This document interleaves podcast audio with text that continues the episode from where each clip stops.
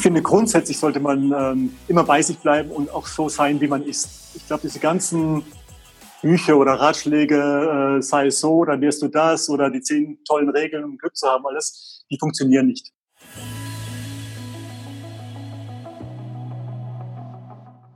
Hallo und herzlich willkommen bei Everyday Leadership, dem Live- und Leadership-Video-Podcast der DFB-Akademie.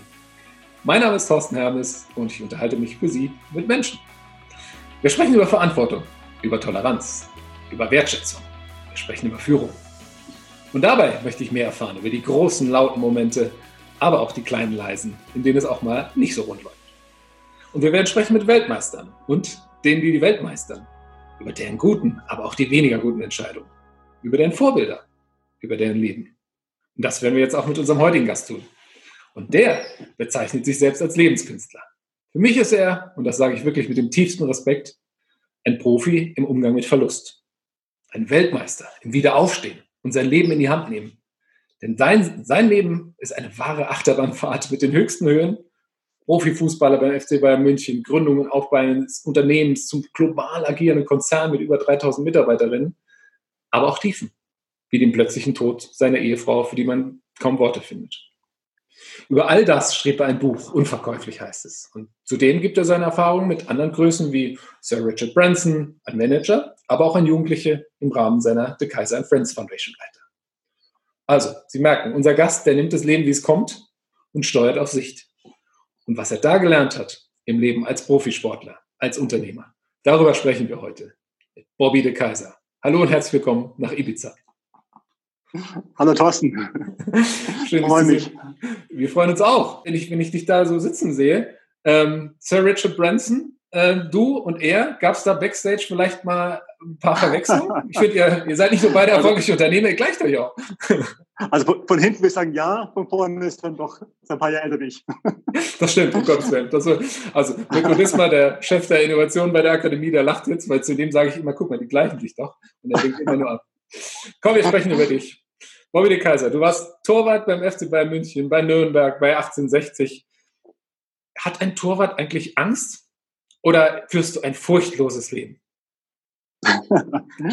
ich glaube nicht, dass alle gleich sind, aber ich kenne viele Kollegen oder Ex-Kollegen. Und ähm, ich glaube, als Torwart musst du ein guter Verdrängungskünstler sein, ja, dass du die, die Ängste nicht an dich ranlässt. Und die will auch keiner sehen. Einige sind ja cooler. Ich war so halb cool, oft auch äh, auch Ängste gehabt oder, oder Unsicherheiten gehabt. Vor allem, wenn der erste Ball gleich nicht gut war am Anfang.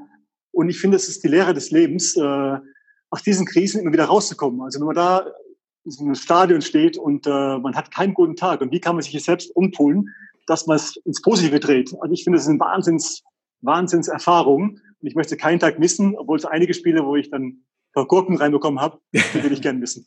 Sehr gut. Lass uns gleich auch darüber sprechen, ob man, ob du findest, dass man als Unternehmer seine äh, Schwächen und seine, seine Ängste auch verdrängen sollte oder wie man damit umgehen kann. Aber ich würde dich vorher gerne noch fragen, wie kam ein Mann aus Belgien, den, don't get me wrong, am Anfang niemand kannte, plötzlich beim großen FC Bayern im Tor stand? Wie, ist das, wie kam es dazu? Also es ist, wirklich, es ist wirklich unglaublich. Äh, ich traf zufälligerweise in einem Frankfurter Hotel ähm, traf ich den Jean-Marie Pfaff, den besten Torwart der Welt damals und den aktuellen Torwart von Bayern München. Das war 1986. Wir haben uns nett unterhalten, äh, Flämisch. Und bevor er äh, gehen muss, sage ich, komm mal kurz mit in die Garage, ich will dir was zeigen. Was ich ihm zeigen wollte, war, wie gut ich im Tor bin oder auch nicht. Und ich habe einen Ball dabei und habe ihn im Auto gehabt und wir haben so ein Tor an die Wand gemalt äh, in der Tiefgarage. Und er hat mir, ich glaube, immer eine Stunde hat er mich draufgeschossen und äh, mich korrigiert und den Körper hinter dem Ball und immer mehr strecken und ich war voll Blut, wie ein Jeans, war ja nicht umgezogen. Aber ich wusste, und das habe ich im Leben später oft noch irgendwie auf eine andere Art gehabt, dass die Momente, da verändert sich dein Leben irgendwas. Und so war es auch. Ähm, drei Wochen später hat sich der Ersatztorwart äh, das Kreuzband gerissen. Äh, Bayern suchte einen neuen zweiten Torwart. Und Jean-Marie ging zum Uli Hoeneß, sagte, ich habe da einen kennengelernt, er hat nichts von der Garage erzählt. Und Uli Hoeneß mich eingeladen. Und dann war ich in diesem, äh, war ich war bei München am nächsten Tag im Training in der Sebener Straße und ich war so voller Adrenalin, so voller, natürlich voller Ängste, ähm, dass bei Krisen kannst du dich zurückziehen und ruhig sein oder nach vorne preschen. Und ich neige eher dazu, nach vorne zu preschen. Und als die Mannschaft, der Udo Lattek war Trainer, ähm, alle Mannschaft stand herum, Rummenigge, Matthäus, alle, ähm, sagte der Lattek, ja, wir haben hier einen jungen Belgier, der macht ein Probetraining. Und ich wollte aber irgendwie mehr zeigen und habe gesagt, nein, mein Name ist äh, Bobby de Kaiser, ich bin 20 Jahre alt und ich bin unschlagbar. und, ähm, und da war natürlich jeder aufgehorcht. Und dann lief das wirklich so gut, diese zwei Wochen, dass ich einen äh, Vertrag bekam für zwei Jahre bei München und dann fortan eben zweiter Torwart war. Also es war eine total verrückte Geschichte von der Tiefgarage zu Bayern München. Sowas wird es wahrscheinlich heute und in Zukunft nicht mehr geben. Aber es spiegelt so ein bisschen mein Leben mit. Es war später Unternehmertum oder anderen Bereichen fast so ähnlich. Wahnsinn. Dirk Nowitzki hat irgendwann mal gesagt, 80 ähm, Prozent seines Erfolgs basieren auf harter Arbeit und nur 20 Prozent auf Talent. Wie vergibt Bobby de Kaiser diese Prozente? Also ich glaube, bei mir waren es noch mehr, weil ich hatte echt kein Talent als, als Fußballer. Deswegen bin ich am Tor gelandet, damals in der Schulmannschaft. Und ähm, ich habe dann gedacht, ich muss so extrem trainieren, um meine Angst auch loszuwerden, nicht gut genug zu sein. Und ich habe sechs, sieben, acht Stunden am Tag trainiert, äh, habe die Schule geschmissen mit 15 Jahren, mit dem Unterricht, um eben meinem Ziel, Fußballprofi zu werden, näher zu kommen. Ähm, ich würde sagen, mir waren es höchstens zehn Prozent ähm, Talent, der Rest war wirklich äh, Wille und äh, Disziplin. Wow. Du hast gerade nochmal das Wort Angst angesprochen und äh, ehrlicherweise, du, wenn einer überhaupt nicht ängstlich, sondern im Gegenteil mutig auf mich wirkt, dann du. Ich würde trotzdem gerne nochmal vielleicht den Schwung auf, auf deine Unternehmerkarriere machen. Mhm. Wie findest du, basierend auf deiner Erfahrung, sollte man als Chef mit Schwächen umgehen? Ich finde, grundsätzlich sollte man ähm, immer bei sich bleiben und auch so sein, wie man ist. Ich glaube, diese ganzen Bücher oder Ratschläge, äh, sei es so, dann wirst du das oder die zehn tollen Regeln, um Glück zu haben, alles, die funktionieren nicht. Ich glaube, es funktioniert, indem du immer versuchst, dir selbst treu zu sein, deine eigene Mitte zu finden in allen Situationen des Lebens und das wird nie aufhören. Und diese Suche, auch nach der inneren Zufriedenheit und nicht nach dem Glück, ich glaube, das ist ein großer Unterschied, glaube ich, ist elementar. Weil wir uns zu sehr von äußeren Sachen ablenken lassen, äh, über Geld, über Erfolg, über Anerkennung, dann glaube ich, ist es wie eine Art Sucht. Du brauchst es, um zufrieden oder glücklich zu sein. Aber eigentlich, eigentlich ist es, ähm, ist nicht ehrlich. Und wirklich bei sich zu bleiben, was natürlich wahnsinnig schwer ist, wenn du jung bist, finde ich, weil du da hast ja so viel Adrenalin und Energie und Ideen und ist ja auch völlig okay, sich auszutoben. Aber es holt dich irgendwann ein. Irgendwann holt dich ein, dass du eigentlich mit dir selbst klarkommen musst und äh, einen Weg finden musst, um eine, ja, eine wirkliche Zufriedenheit zu erlangen. Und das war und ist immer mein Ziel. Ich glaube, mir war es ziemlich extrem sogar, weil ich bin relativ oder sehr, sehr, sehr frei aufgewachsen. Meine Eltern waren getrennt, äh, da war ich ein Jahr alt. Ähm, es gab wenig oder gar keine Leitplanken zu Hause. Ich war so ein bisschen Straßenjunge, ähm, aber sehr, sehr aktiv. Und ich musste eigentlich, und da hat mir der Sport sehr geholfen, über Disziplin meinen Weg finden. Das war eben der Sport, äh, was ich da echt klares Ziele hab, hatte, äh, voranzukommen und anerkannt zu werden. Also es war nicht eine große Lehre. Und ich habe darüber hinaus viel gelernt nach dieser äh, Fußballzeit, dass man von außen nie so gut ist, wie man gemacht wird, aber auch nie so schlecht. Und auch da wieder seine, seine Mitte haben. Was, was ist, wo ist man wirklich? Und wenn man den Parameter gefunden hat, glaube ich, ist es im Leben einfacher. Ich, ich stelle mir das gerade so vor. Du hast eben den Ellbogen ins Gesicht bekommen, dein Gesicht ist kaputt, du liegst im Krankenhaus, die Fußballkarriere ist nicht mehr die, wie sie, was sie vorher war. Und dann denkst du plötzlich, jetzt gründe ich ein Unternehmen. War das ungefähr so? Nimm uns mal mit in diesen Moment. Wie war das damals? Also war wirklich ein, ein, ein einschneidendes Erlebnis. Und so ein Freigeist in meinem Kopf. Und das war irgendwie fast eine Erlösung, raus aus dem Fußball zu kommen. Darf man gar nicht laut sagen, aber ähm, ich war damals ganz gut, auch bei 60 München, es lief gut. Aber was mich wahnsinnig gestört hat, dass, dass die neuen Taufe gekauft haben, ohne wirklich zu fragen, wie es mir geht. Also es war, das ging so schnell. Und da kam mir vor, ich kam mir vor wie so eine Kuh, die keine Milch gibt und dann ersetzt wird. Und das wollte ich mir nicht gefallen lassen. Und dann habe ich äh, im Krankenhaus, äh, direkt nach der Operation äh, meines Gesichtes, habe ich dann äh, hab ich gekündigt, habe meine Karriere beendet und ähm, habe Dedon gegründet. Also im Krankenhaus ist die Idee Dedon entstanden, aber noch nicht konkret, was ich machen möchte, sondern einfach mit netten Leuten, kreativen Leuten, einer guten Atmosphäre kreative Sachen produzieren. Mhm. Und das wurden dann handgemalte Ski. Ich habe diese Rohlinge gekauft, Ski-Rohlinge, habe die von Künstlern handbemalen lassen, nach Kundenwunsch, aber es gab kaum Kunden, aber es war so die Idee des Anfangs. Und das Ganze aus, dem, äh, aus der Garage heraus von meinem äh, ein Eckhaus in, in München. Und ähm, es war irgendwie, es war verrückt. Ich hab, war verheiratet, zwei Kinder und habe auch okay verdient im Fußball. Aber auf einmal so ins Nichts reinzuspringen, wo ich keine Ahnung von hatte. Aber ich wusste mein Gefühl, das, das war ich, das war intuitiv richtig für mich. Und ähm, Fußball bin ich sehr dankbar. Es war, es war eine ganz tolle Erfahrung, diese zehn Jahre Profitum, die ich hatte. Aber ich habe da nie richtig reingepasst. Ich war so nie der, der typische Mannschaftsspieler, als Torwart sowieso nicht. Aber ich war, ich wollte meine eigene Mannschaft haben. Bedon. Und du hast gesagt, ihr habt dann die Skier gemalt. Ähm, ich denke mir, wenn ich so eine Idee habe, von der ich selbst ganz überzeugt bin, und die Leute kaufen das dann nicht, ist man da nicht enttäuscht? Wie bist du damals damit umgegangen, dass du gesagt hast, jetzt aber erst recht? Und wie kamst du dann zu den, zu den Gartenmöbeln? Für die, die es nicht kennen, Dedon ist einer der weltweit agierenden äh, Hersteller von exklusiven Gartenmöbeln, von Skiern mhm. zu Gartenmöbeln. Wie, wie kam das? Mhm, mhm. also es gab auch tausend Ideen äh, darum, aber Ski war so der Anfang und ich habe dann gemerkt, das funktioniert nicht. Wir waren sogar im Frühstücksfernsehen, was damals ganz neu war, haben sie präsentiert. Selbst da wollte nachher keiner kaufen. Also es war, ich habe gemerkt relativ schnell, das ist äh, die falsche Richtung. Und Gartenmöbel kam deswegen, weil wir hatten Rattermöbel, normale Rattermöbel im Garten, die gingen aber jedes Jahr kaputt. Und ich dachte, man könnte aus Kunststoff ähm, eine, eine, eine Faser entwickeln, die sich flechten lässt wie Rattern, aber das ganze Jahr draußen stehen kann. Also das Wohnzimmer für draußen entwickeln. Nur hatte ich ja keine Ahnung, das kam ich aus dem Möbelbereich, hatte keine Ahnung. Und dann bin ich mit meiner Frau, meinen Kindern nach äh, auf die Philippinen gezogen, nach Cebu, das ist die zweitgrößte Insel, und habe da gelernt, wie macht man jetzt einfach Möbel. Habe eine Faser mitgebracht, die ich produziert hatte in Frankreich damals, habe so die ersten Prototypen mitgebracht und habe die dann äh, auf den Messen ausgestellt, in Frankfurt, in Köln und mit schrecklichem Resultat, äh, keiner wollte die. Also die war totaler Flop äh, nach wie vor, weil Kunststoff war nicht, war auch nicht schön, ehrlich gesagt. Ich hatte keine Ahnung von Design. Ich musste mich da rein entwickeln. Bin ich wieder nach äh, Asien geflogen, dann haben wir ein halbes Jahr da gelebt äh, in Philippinen, um wirklich mehr und mehr zu verstehen. Und äh, wir haben uns weiterentwickelt. Und äh, so peu à peu kamen die ersten Erfolge, die ersten Aufträge. Einige Möbel sind zusammengebrochen, die waren nicht gut genug. Club Med, Bahamas damals, äh, eine Wahnsinns, eine Wahnsinnskrise. Tausend Möbel, die ich geliefert hatte, sind alle zusammengebrochen. Ich musste alle ersetzen und war kurz vor der Pleite. Wie so oft. Ich habe diese Momente so oft in meinem Leben. Und deswegen immer wieder. Ich liebe die Krisen. Das ist äh, Krisen, die haben mich immer bescheidener gemacht und haben mich auch irgendwie zum Nachdenken gezwungen und zum Verändern gezwungen. Und, ähm, und das hat mich einfach wachsen lassen. Und das war im Sport so, aber auch im Unternehmertum.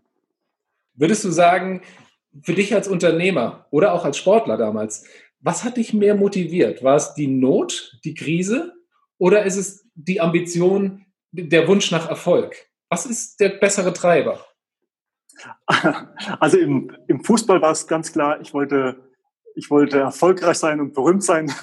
Und das war aber so ein bisschen ein fremdgesteuertes Ziel, weil mein Ziel war auch, eine Freundin zu bekommen und die stand mir immer auf Fußballer und deswegen war, das, war Fußball meine Wahl und da war ich eigentlich nicht gut genug, deswegen wurde ich ins Tor gesteckt, also deswegen wurde ich Torwart und dann habe ich auch meine erste Freundin gehabt und so ein kleines Aha-Erlebnis, mhm, da kannst du was erreichen damit, aber es war irgendwie ein bisschen künstlich das Ziel.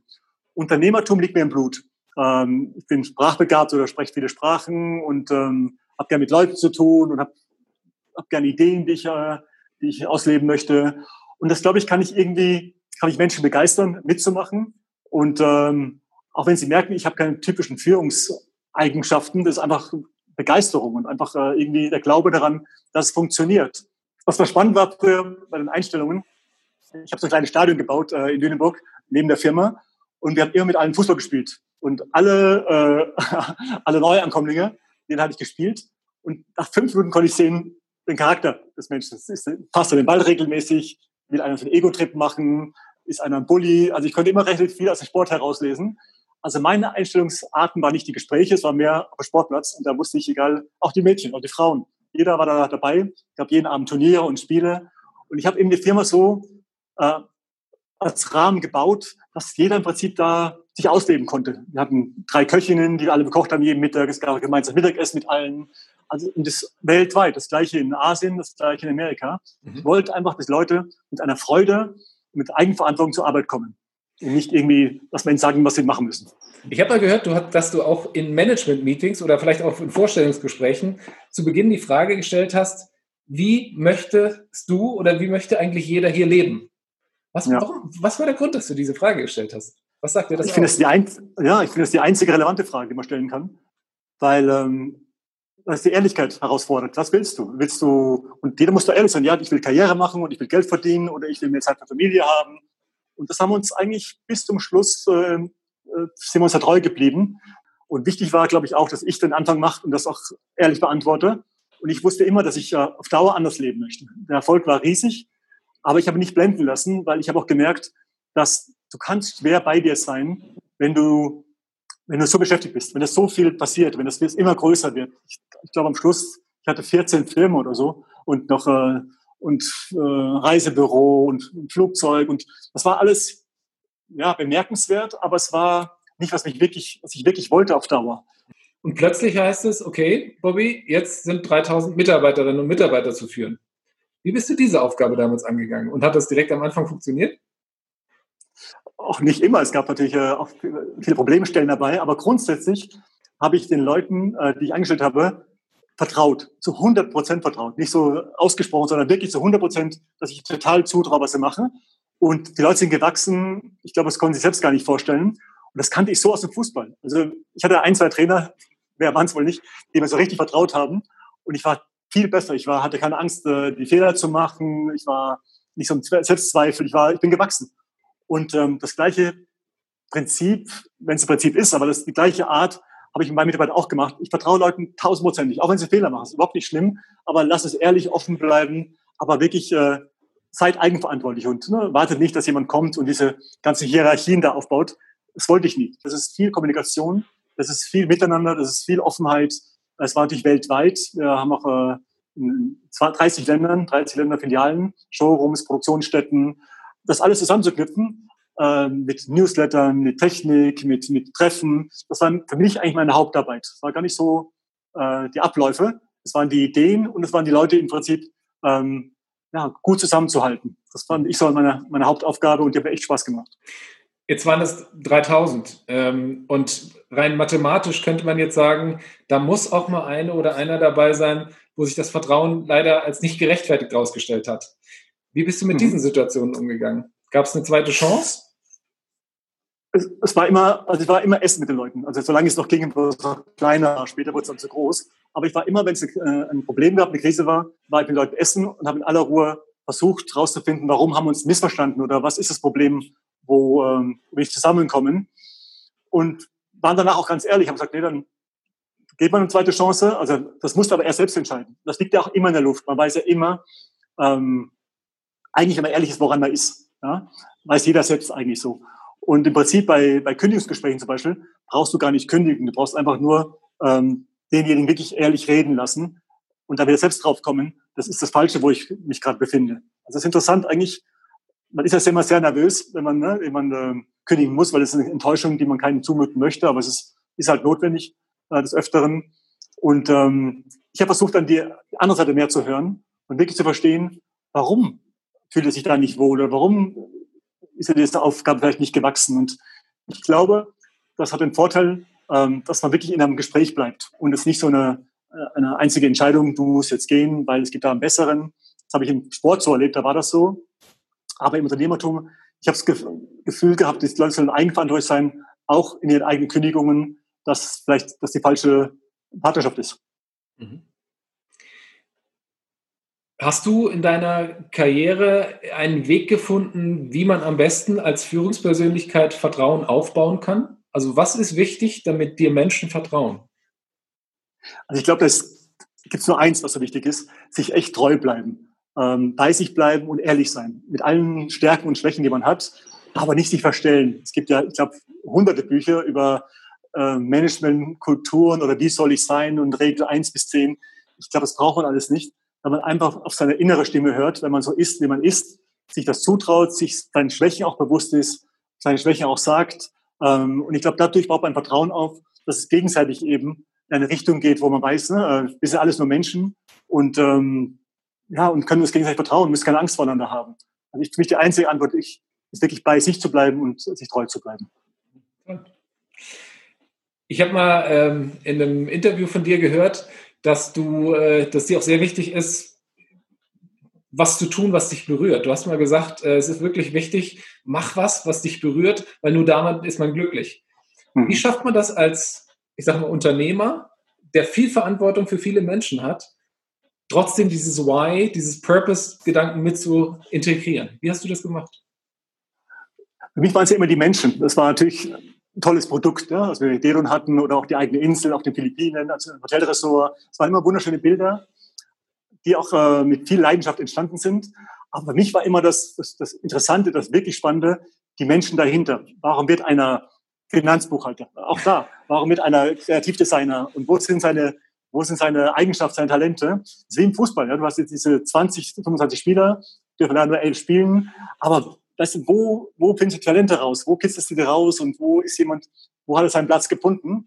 Äh, ich glaube, wenn der Trainer, und ich habe ja viele Trainerfreunde, ähm, das wirklich nach Bauch entscheiden und nach wirklich nach Menschlichkeit entscheiden, dann findet jeder seinen Platz. Also es ist eigentlich eine, eine wunderbare Aufgabe, finde ich so, dass man, dass man einen Rahmen bauen kann, wo jeder sein, seine Rolle findet. Du hast den Weg gemacht. Du warst Fußballprofi, du bist äh, Unternehmer gewesen und hast jetzt vor ein paar Jahren gesagt, ich verkaufe das alles, ich ziehe nach Ibiza, ich schaffe mir 100 Tiere an und ich lebe auf dem Land.